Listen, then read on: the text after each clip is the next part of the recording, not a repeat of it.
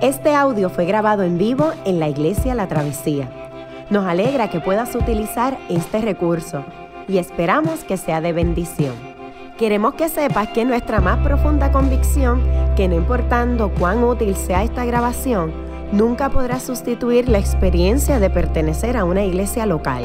Sería un placer tenerte junto a nosotros en la travesía, pero de no poder ser así, nos gustaría ayudarte a encontrar una congregación donde puedas pertenecer y servir. Una vez más, nos alegra que puedas utilizar este recurso.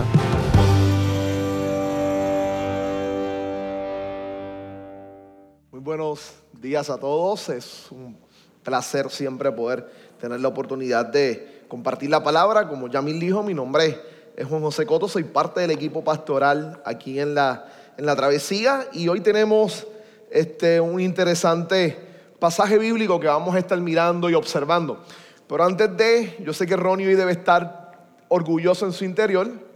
Usted se dio cuenta que Yamil tiene lacito. Así que hay un punto para la cancha de Ronnie. Yo he estado tratando de influenciar a Yamil en cuanto a vestimenta y guayabera, pero pareciera que Ronnie está ganando. El comeback viene.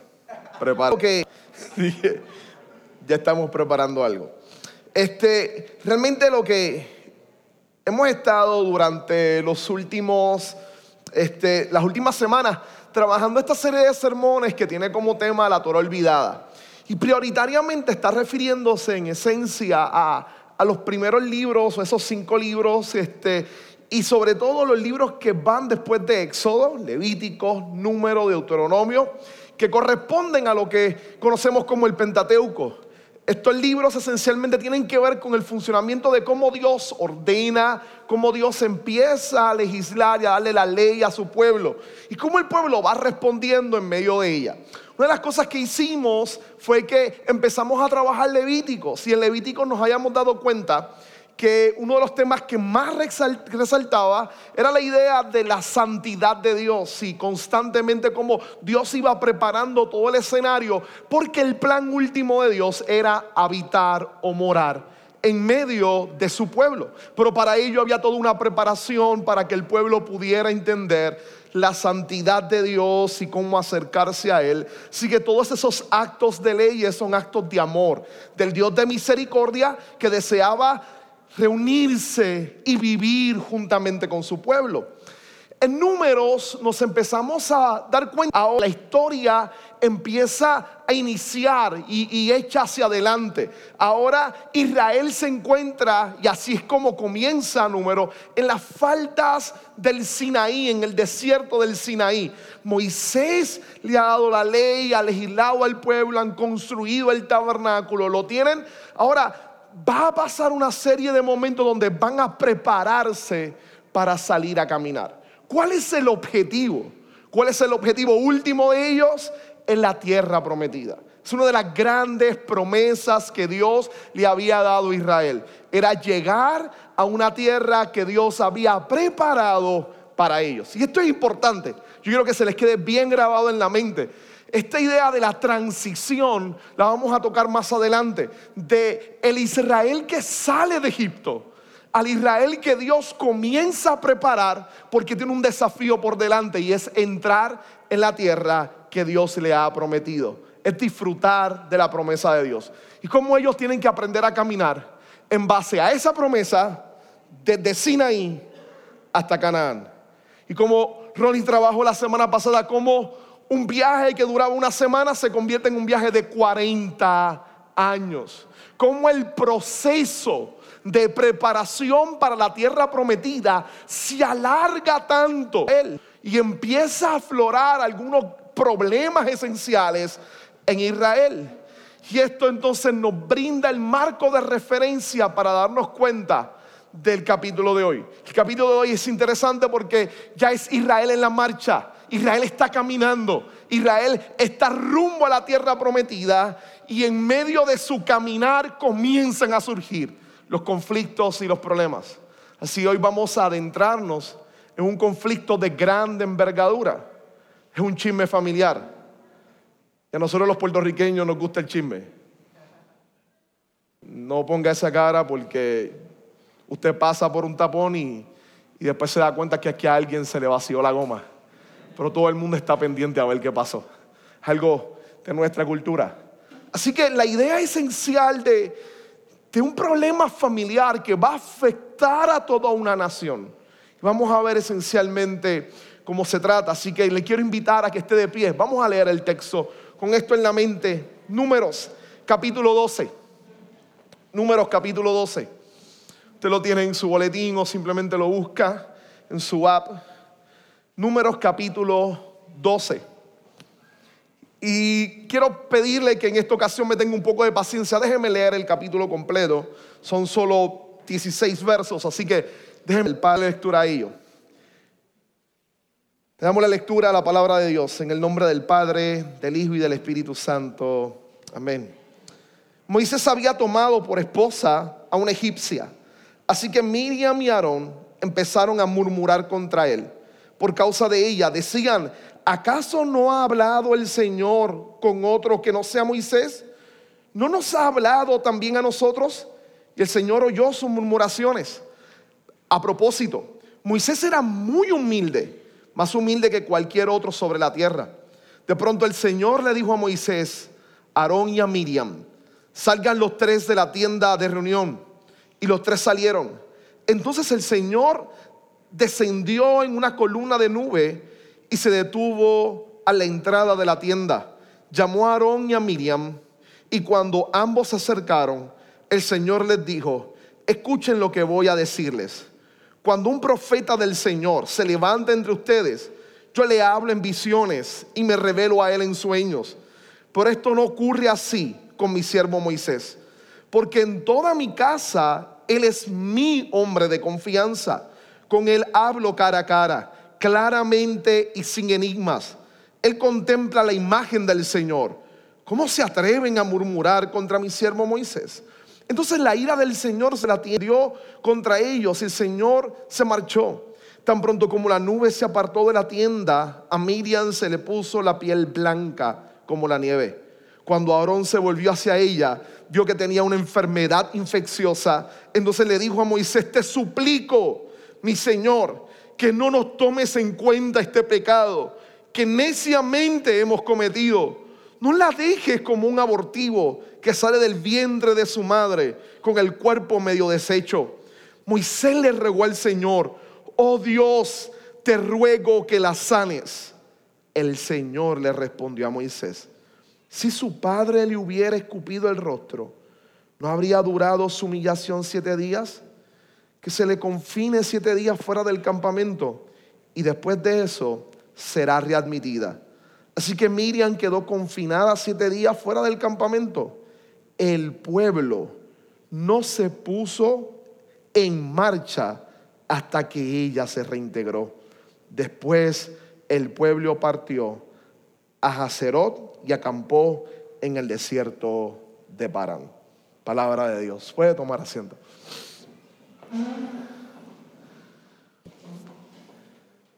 Como les decía, lo que tenemos hoy por delante es ver el inicio del caminar del pueblo por el desierto. El inicio del camino, yo no sé el pueblo por el desierto. Y déjeme contarle algo, yo no sé usted, este, pero yo me pierdo constantemente. Yo tengo un serio problema de direcciones. He ido a iglesias a predicar que me han invitado en tres, cuatro, cinco ocasiones y siempre tengo que pedirle que me envíen el location pin, usar el GPS o llevarme a mi esposa. Porque por alguna razón es ella la que me dice cómo llegar a los lugares. Es simplemente el hecho de que ya va a un lugar una vez y después sale tan absurdo, créame, de que yo estoy guiando. He llegado a la iglesia o al lugar y cuando salgo, la miro y le digo, ¿tú sabes cómo salir de aquí? Y la respuesta de ella es, ¿tú sabes? ya sabe la respuesta, no. ella me dice, pues yo sí. Sigue por aquí. Su capacidad de saber es interesante. Ella dice que yo carezco de inteligencia espacial. Esto es tan serio que recuerdo cuando recientemente me había comprado mi Jeep. Ese era mi deseo y tuvimos la oportunidad y me compré el Jeep. Y recuerdo que salí a predicar a, un lugar y, y cuando voy me pierdo. Y estoy tarde y me estoy llamando para ver por dónde voy. Le digo a la persona, no sé por dónde voy. Estoy perdido. Y, y el problema conmigo, y es algo que tengo que poner en las manos del Señor, es que cuando me extravío me molesto me lleno de ansiedad, me da ira, me descontrolo. Y en medio llevaba solamente dos semanas con mi jeep, me descontrolé, me desesperé y di un giro que no debía dar y ¡boom! Choqué mi carro nuevo. Es interesante cómo el sentido de, de sentirse perdido, como de alguna manera el no saber la ruta, no conocer, produce en nosotros de alguna manera que afloren algunas cosas que llevamos bien guardadas o bien escondidas dentro de nosotros. Esencialmente, tal vez la propuesta para mí hoy es que algunas de estas cosas se ven en el pueblo de Israel. No porque ellos estén perdidos, pero el desierto va a empezar a desorientarlos a ellos y va a comenzar a afectar sus vidas. Y yo quiero proponerles que leamos este pasaje y espero que esta estructura le ayude a leer números también en tres fases. La primera fase es la fase de orientación. Luego vamos a pasar a una fase de desorientación. Luego vamos a ver cómo Dios interviene en una tercera fase, una fase de reorientación. Y esto nos puede ayudar a mirar todo el libro de números, pero específicamente también el pasaje de hoy. Y es porque en medio de la desorientación empiezan a aflorar algunas cosas que llevamos escondidas en nuestro interior. Y que el caso de Miriam y Aarón es esencialmente la insatisfacción con su vida.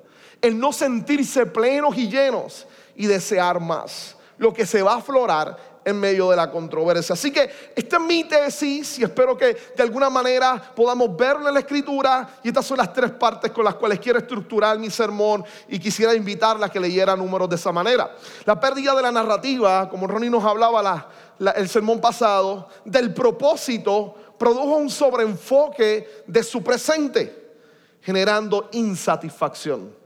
Y esto va a contrastar con el hecho de la orientación, como Dios en el desierto del Sinaí empieza a orientarlos, empieza a prepararlos para que ellos entren en la tierra prometida. Llegamos al capítulo 11 y al capítulo 12 y nos inunda la desorientación. Este pueblo está desorientado. Y en medio de la desorientación empiezan a aflorar exactamente esos sentimientos, la insatisfacción con la vida que estaban llevando. Y luego en misericordia Dios vuelve a entrar en el acto.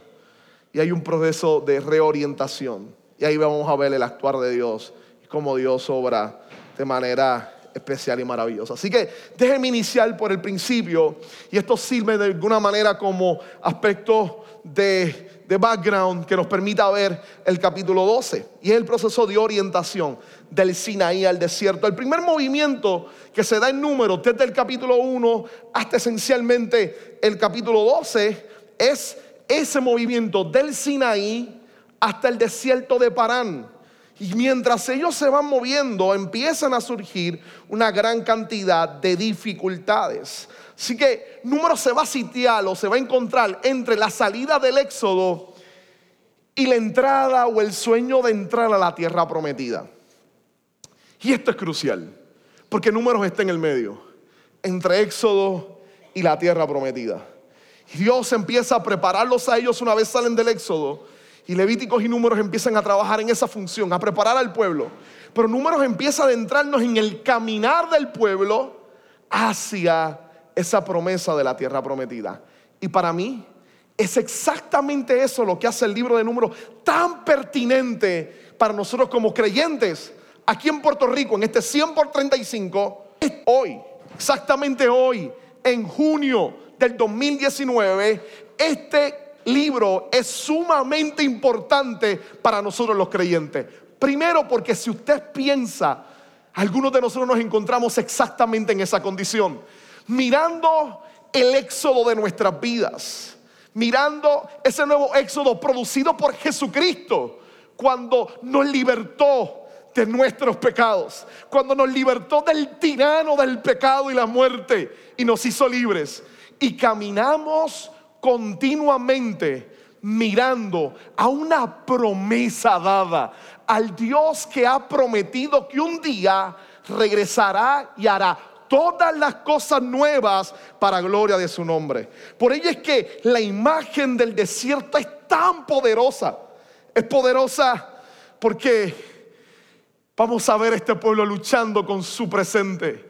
Vamos a ver este pueblo luchando con sus aflicciones, con la, desorientación y la expresión de, de su frustración y de su fractura interna y darnos cuenta que muchas veces estamos en esa misma condición. Entre el salir y el llegar. Entre la liberación de un Dios poderoso. Pero cuán fácilmente se nos puede olvidar el poder de esa liberación que nos salvó. Y cuán fácilmente olvidamos las promesas futuras de redención que Él tiene preparado para nosotros. Y en medio de ese olvidar es que surgen algunas de nuestras más grandes ansiedades y problemáticas. Es ahí donde el desenfoque entra en nuestras vidas. Le damos rienda suelta muchas veces a ciertas áreas que van a causarnos muchos, pero muchos problemas a nosotros. Exactamente es el transitar de la iglesia. Déjeme mostrarle y darle un poco de sustancia a esta idea de orientación y desorientación. Le voy a mostrar algunos de los capítulos que se aparecen en números. Primero, mire números uno. Mire cómo empieza el libro de números. El Señor le habló a Moisés en el desierto del Sinaí.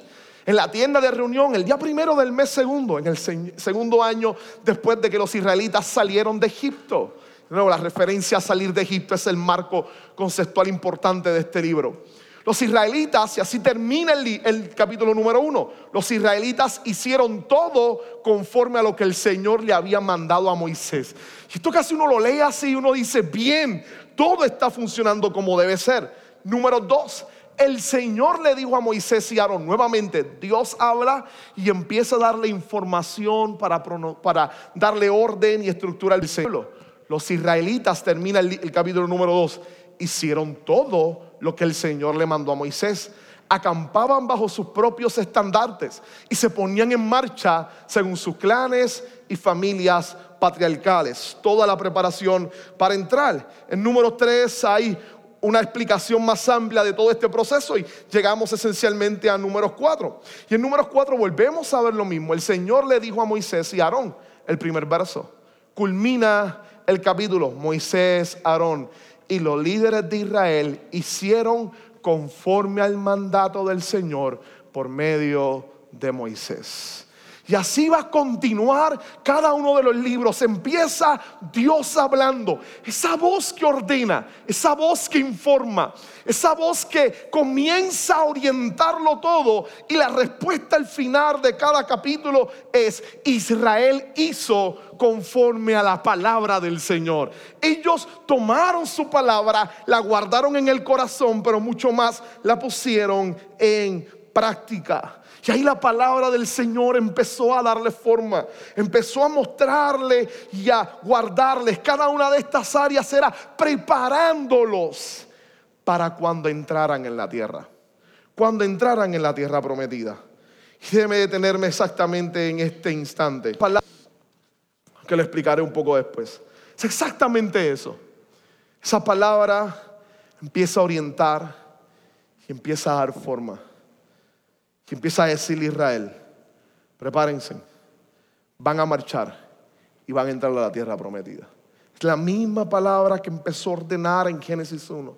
Es la palabra de Dios que ordena, que nos da forma, que nos cambia, que nos hace amar a Dios y ver cuán grande y poderoso es el Dios que nos ha salvado. Cuando uno llega al capítulo 11, el drama cambia. Y la imagen teatral es poderosa. Todos los primeros capítulos es la voz de Dios la que toma la primacía. Culmina el capítulo, el pueblo obedeciendo. pasas a la próxima escena. Y es un adelanto continuo.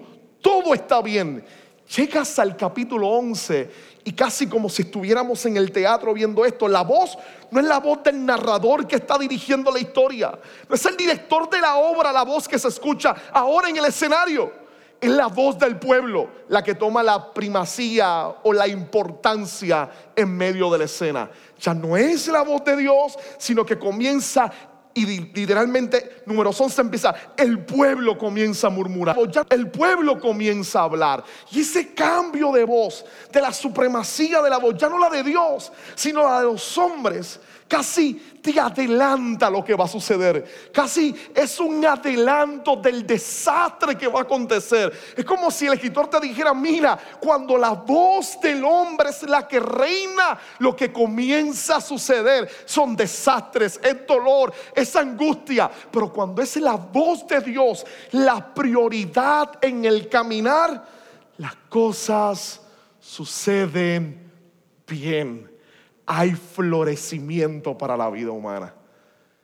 Y para muestra de esto es exactamente cuando llegamos al capítulo 12, donde ahora no solamente es la voz del pueblo, ahora es la voz de los líderes, ni tan siquiera la voz de Dios. Y es en un acto de murmuración. Y aquí las cosas entonces empieza el proceso de desorientación. Esta es una película que se estrenó hace mucho tiempo, 1984, Amadeus. Es una película que a mí me gusta mucho, es una de mis preferidas. Este es la película que intenta narrar la vida de Mozart. Y la película es genial, específicamente el actor que interpreta a Mozart hace un personaje muy pintoresco de Mozart constantemente en la película. Pero uno de los acercamientos, y por lo que la película ha sido famosa y altamente criticada, es porque la película se basa en un supuesto, un bochinche histórico que no tiene nada de verdad. Y que lo que hace es acabar con la carrera de uno de los personajes y de los virtuosos de la música más importantes, Salieri. Salieri es el protagonista o el antagonista de Mozart, inclusive en la película es él quien termina matando a Mozart por envidia. La realidad es que tal cosa no existió. No se tiene evidencia. Ahora mismo este, la gran mayoría de la gente piensa que Mozart murió esencialmente por una especie de neumonía que se daba en la época. Él no había economizado bien su dinero, así que lo había malgastado. Ahora lo que sí está claro, lo que sí está claro, no es el bochinche de que uno mató al otro, es que tenían una batalla constante. Ellos se veían como rivales en el mundo de la música. Y estaban todo el tiempo combatiendo por quién era el mejor. Así que ambos peleaban por ver quién se ganaba el corazón de toda Europa. ¿Quién era el mejor músico? Porque el mejor músico lo contrataban las mejores cortes.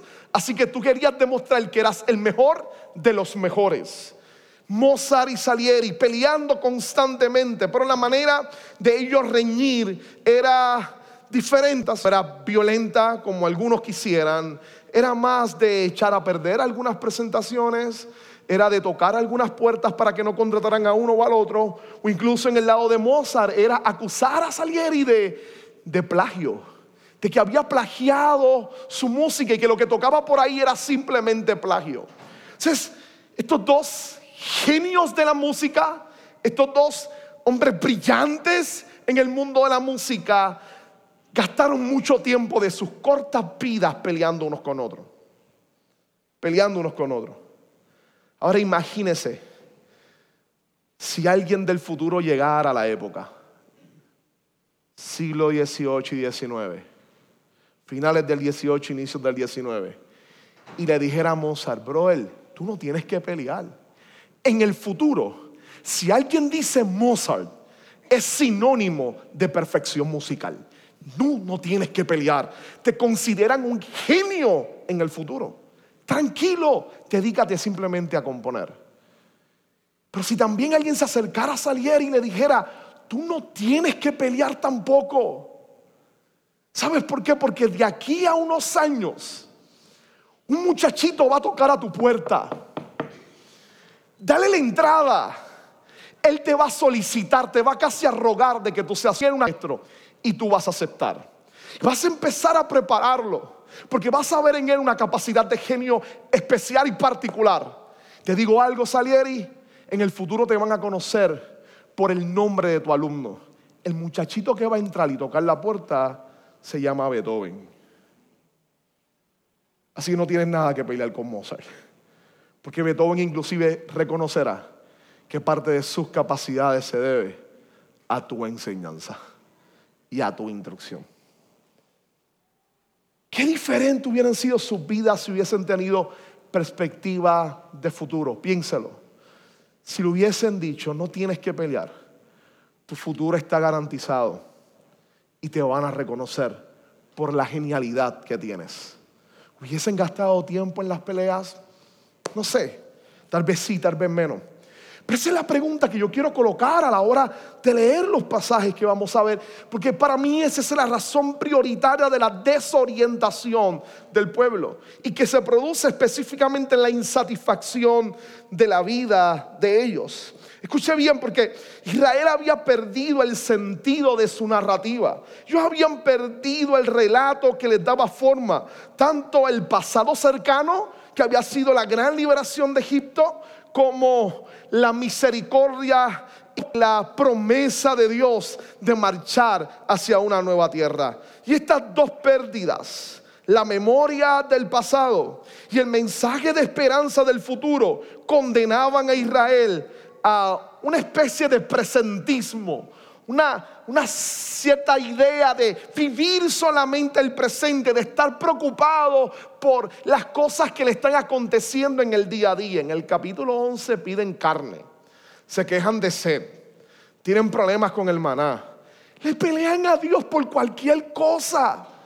Y era impresionante. Esta gente estaba viendo la columna de nube. Esta gente había visto cómo Dios había acabado con el imperio más poderoso de su época para libertarlos. Y le están peleando porque no se sienten cuidados en el desierto y porque quieren vivir mejor. Han perdido tanto su visión de pasado que se atreven a decirle a Dios, estábamos mejor en Egipto. No miren y dice, pero ¿cómo esto es posible? Estábamos mejor en Egipto. Para colmo entonces no hay una visión de futuro y de esperanza. Entonces se condenaban exactamente a eso, a una especie de insatisfacción en su presente, una insatisfacción muy fuerte. Fue Jürgen Moltmann, el teólogo alemán del siglo XX, vivo aún, que propuso de una manera para mí genial la idea de ver la revelación de Dios como esperanza.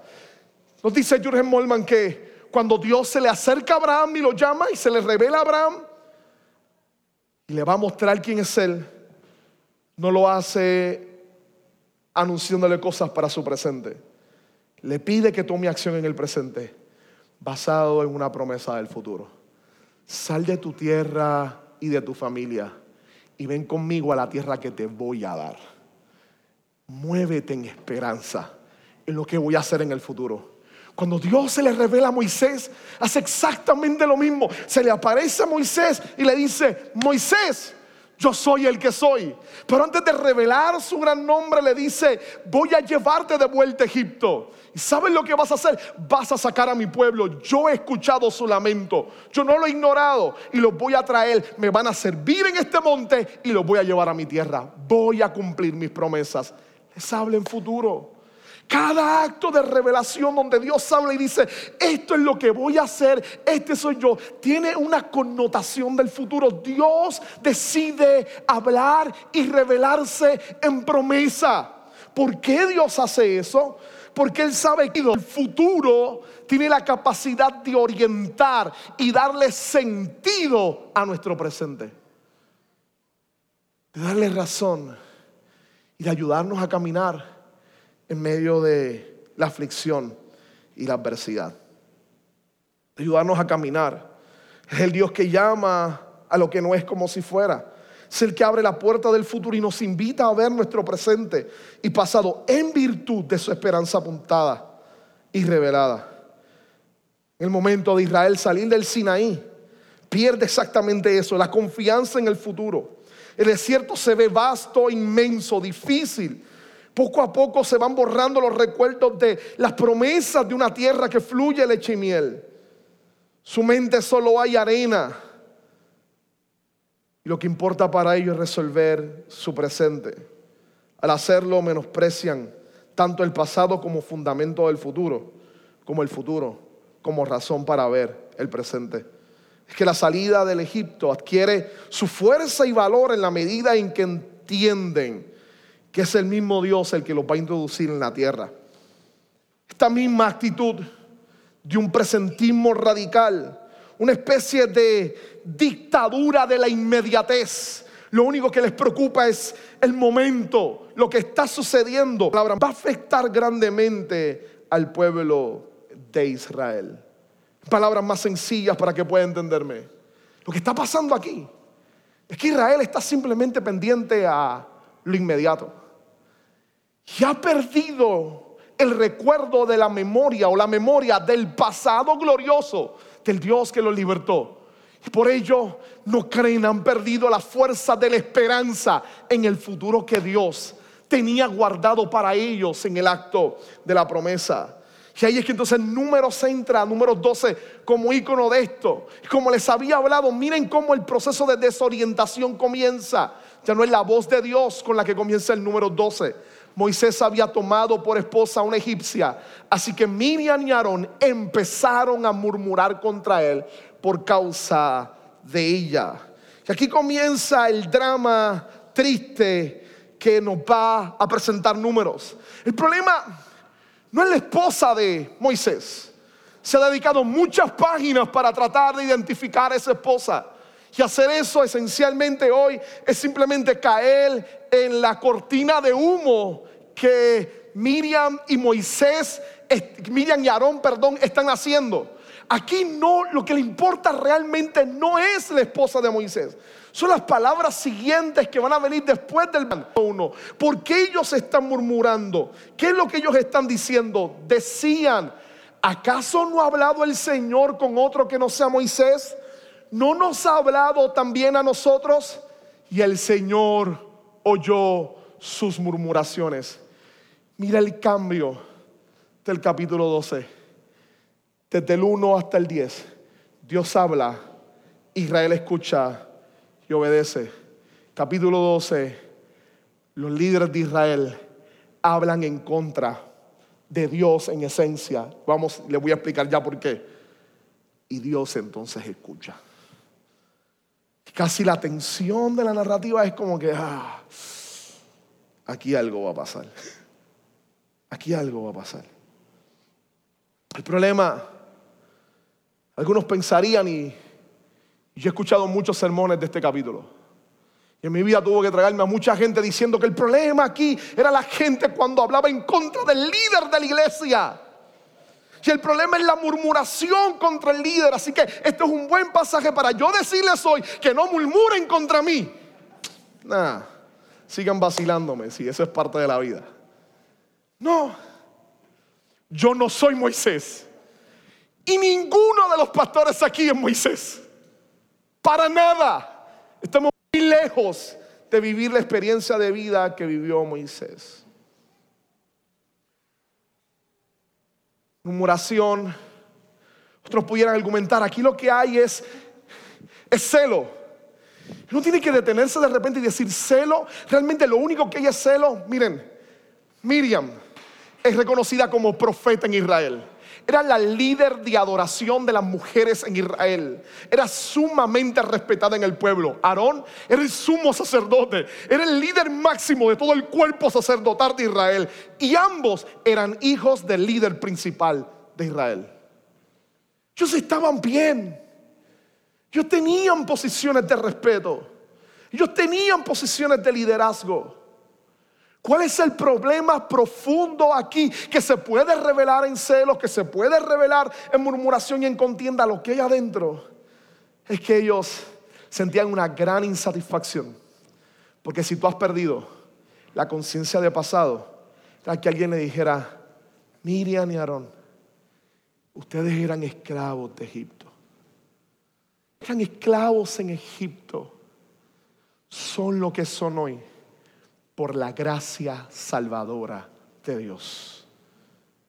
Miriam y Aarón, miren el futuro. Ustedes son los líderes del pueblo de Dios. Este no es el pueblo de Moisés, este es el pueblo de Dios.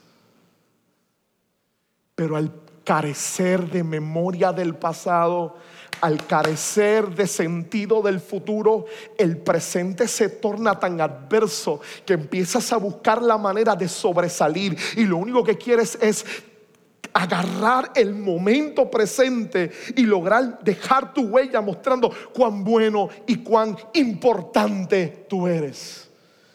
Y eso se va a tornar en contra de ellos de manera muy fuerte, de manera muy fuerte. Si esto empieza a cambiar su vida de manera radical hasta que Dios entonces comienza oír lo que está sucediendo. Dios les responde a ellos y les dice, cuando un profeta del Señor se levanta entre ustedes, yo le hablo en visiones y me revelo a él en sueños. Pero esto no ocurre así con mi siervo Moisés. Y por eso es que nosotros no somos Moisés. Porque en toda mi casa Él es mi hombre de confianza. Con Él hablo cara a cara, claramente y sin enigmas. Él contempla la imagen del Señor. ¿Cómo se atreven a murmurar contra mi siervo Moisés. Esa expresión de hablar cara a cara, Moisés nunca vio la cara del Señor, lo dice el libro de Éxodos, pero es una expresión idiomática que se refiere prácticamente, literalmente. Yo le hablo de boca a boca, lo que él dice es mi palabra. Yo quiero ser bien claro aquí. Por eso es que este capítulo no le puede, eh, no se le puede aplicar a ningún pastor. Porque usted es responsable y mi responsabilidad aquí es hablar desde la escritura solo desde la escritura. Mis palabras, mis ideas, mis argumentos siempre serán débiles porque yo soy un ser humano afectado por el pecado y carezco de la capacidad de infabilidad. Pero la escritura sí. Por eso constantemente nuestro consejo es que usted recurra y confíe en la palabra del Señor, en la palabra de Dios. Ahora, volviendo aquí, para mí esto es sumamente importante, lo digo de nuevo. Su pérdida del pasado y del futuro como esperanza hace que surja una incomodidad por el presente, por lo que ellos están viviendo, por el momento en el cual ellos están pasando, lo que están enfrentando. Así que escúchenme bien, este pasaje es sumamente relevante para nosotros hoy en día. Si hay algo que define nuestra sociedad, es la pérdida de esperanza en duro. Enzo Traverso es un historiador francés, enseñó en la Soborna y ahora mismo enseña en los Estados Unidos, en Nueva York, y es uno de los intelectuales más importantes recientemente sobre historia de Europa. Escribió un libro bien particular donde dice que todos los sistemas políticos de la contemporaneidad carecen de algo, y visión utópica. Todos los partidos políticos o visiones políticas del siglo XIX tenían visión utópica. Todos los movimientos políticos radicales de derecha solamente tienen visión del presente. De manera que sus argumentos no es cambiar la sociedad en el futuro, es ganar derechos ahora. Han cambiado la retórica de un futuro diferente por ganar derechos en el presente. Nuestra sociedad perdió esperanza en el futuro. Por eso la dictadura de la inmediatez es la que rige. Todo se mueve por el aquí y por el ahora. Por lo que yo puedo lograr en este instante, en este fragmento de vida en el cual se me ha permitido estar y termino perdiéndolo porque solo quiero buscar lo que me interesa y me llene en vez de buscar lo que verdaderamente puede llenar mi alma, que es Jesucristo y solamente Él. Piensa, muchos de ustedes, al igual que yo, hemos experimentado en muchas ocasiones insatisfacción. Insatisfacción por nuestro cónyuge, insatisfacción por nuestra familia, insatisfacción por las decisiones que hemos tomado. Insatisfacción por no alcanzar lo que soñaba en mi mundo laboral o profesional. Insatisfacción por mi trabajo presente. Insatisfacción por no haber hecho todo lo que yo quería hacer cuando era muchacho joven. Insatisfacción por este por no tener la cantidad de dinero, la cantidad de aparatos materiales que deseaba tener. Insatisfacción porque no tengo la casa que siempre soñé. Insatisfacción porque no tengo el auto que siempre soñé. Y todo alrededor se mueve para explorar o, aflorar y explotar eso en nosotros. Una forma más banal lo vemos, recientemente fue el, el draft del NBA. Yo sé poca gente aquí le interesa el baloncesto, así que esto es como si me estuviera predicando a mí. Pero es ridícula la cantidad de muchachos que realmente llegan a cumplir sus sueños de entrar a la NBA. Ahora, para los que les guste el béisbol ocurre lo mismo. Usted no sabe la cantidad de campos de preparación que hay en la República Dominicana para muchachos con grandes capacidades. Usted no sabe, son mínimos los que llegan a las grandes ligas. Escuche bien, en Estados Unidos los torneos de jóvenes son absurdamente abusivos físicamente. Estos muchachos están jugando todo el verano. Terminan de jugar en sus escuelas y sus papás los levantan a las 3 de la mañana.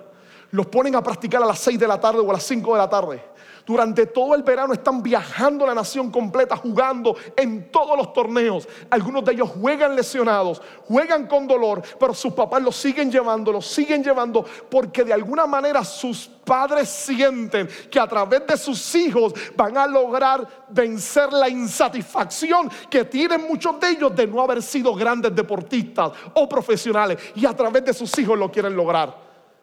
Solo mínima parte de esos chicos llegan a profesionales. El resto tiene que lidiar sus vidas con la realidad de que no tuvieron buen tiempo para ser buenos académicamente. Que su cuerpo, aunque tienen 19 años, físicamente ya tienen 20, 25, 30, por todo el esfuerzo físico que le han dado. Y que perdieron su infancia por simplemente estar pendiente al presente. Carecen de felicidad. Y aquí donde se nos va la vida. Por eso este pasaje es crucial. ¿Cuántas veces vamos pendientes simplemente a lo momentáneo?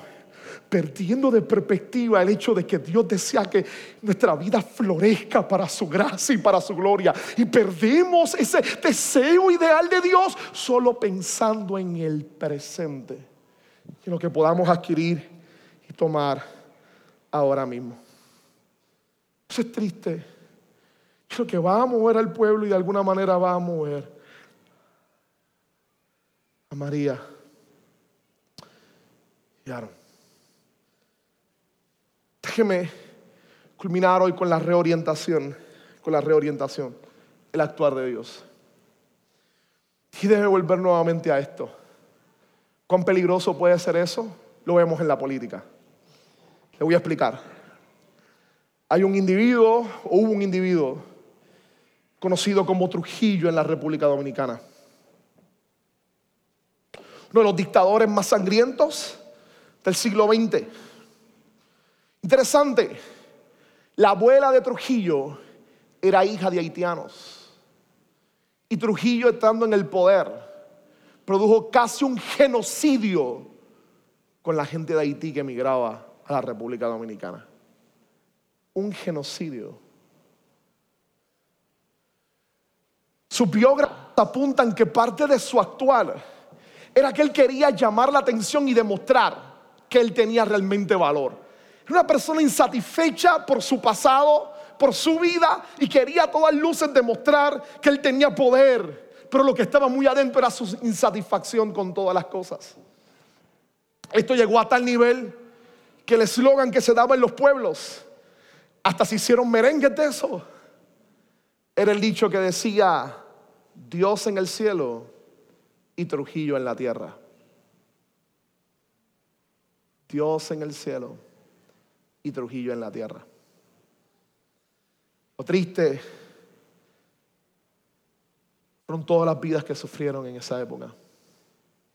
La buena noticia es que la historia se convierte muchas veces en un testigo inquebrantable de la soberanía de Dios. Vargas Llosa lo recuerda. A cada chivo le llega su fiesta. Trujillo perdió su poder y pasó a la historia como un dictador malévolo. Pero él puede ser cualquiera de nosotros que simplemente ponga su mirada en el presente, incapaz de darse cuenta que somos lo que somos por su gracia, que Él tiene poderosas y maravillosas para nosotros en su futuro, para su gloria. La orientación o la reorientación de este capítulo se da exactamente con el pasaje que habíamos leído. Es casi un poema. Dios vuelve a hablar.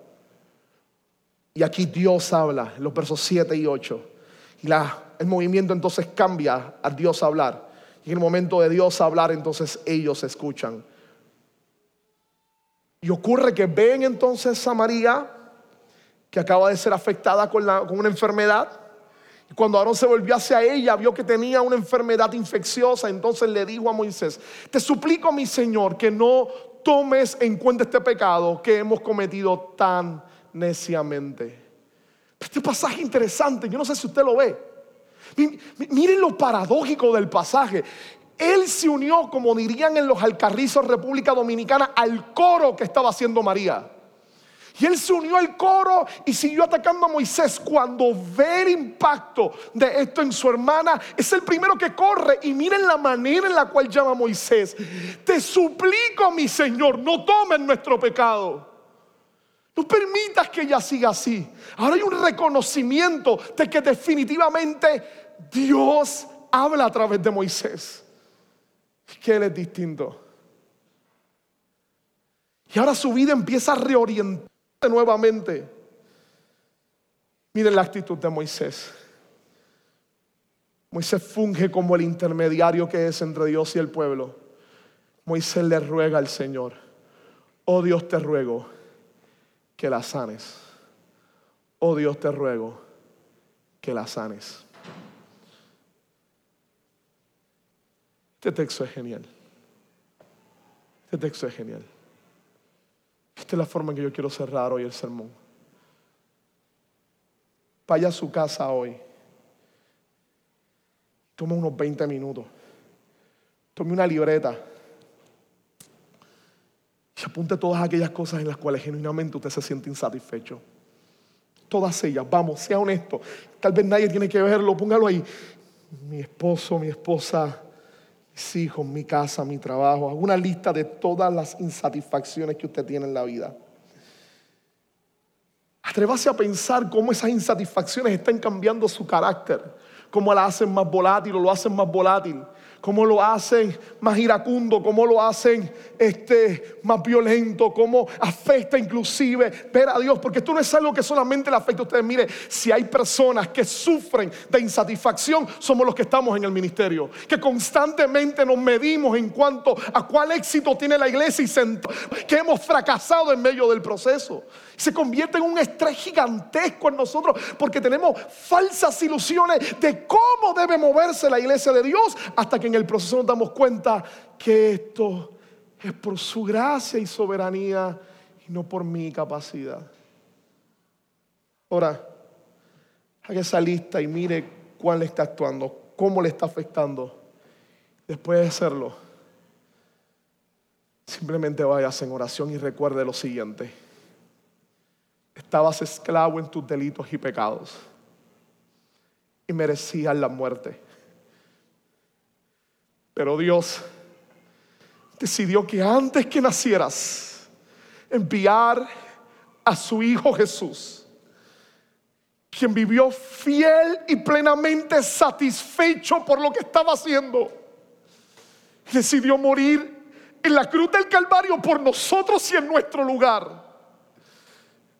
Y ese Jesús que murió se resucitó al tercer día, sentado a la diestra de Dios, enviado a su Espíritu.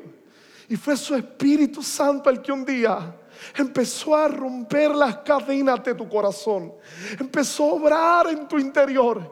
Y ese Espíritu Santo que te hizo ver la hermosura y la belleza de Jesús.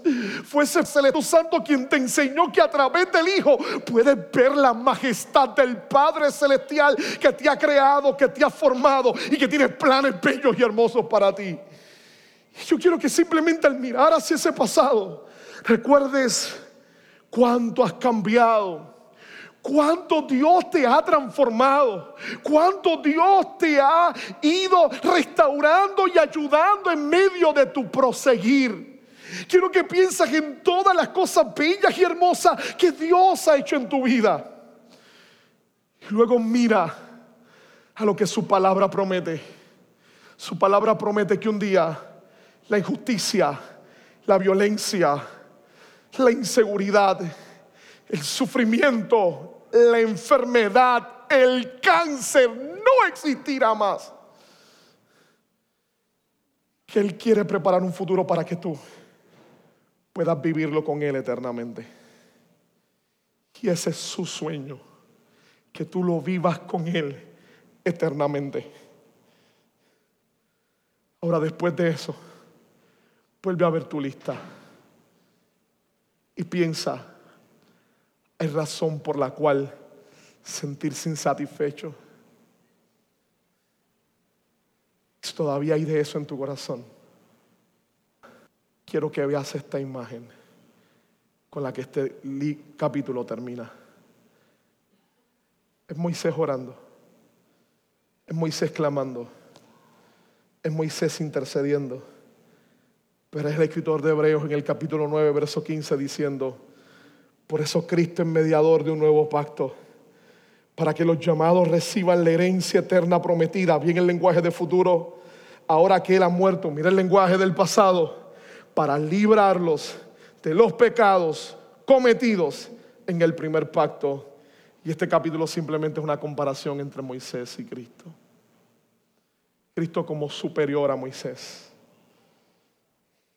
Si Moisés intercedió por Aarón y Miriam, Tú tienes al mejor intercesor orando por ti todo el tiempo delante del Padre Celestial.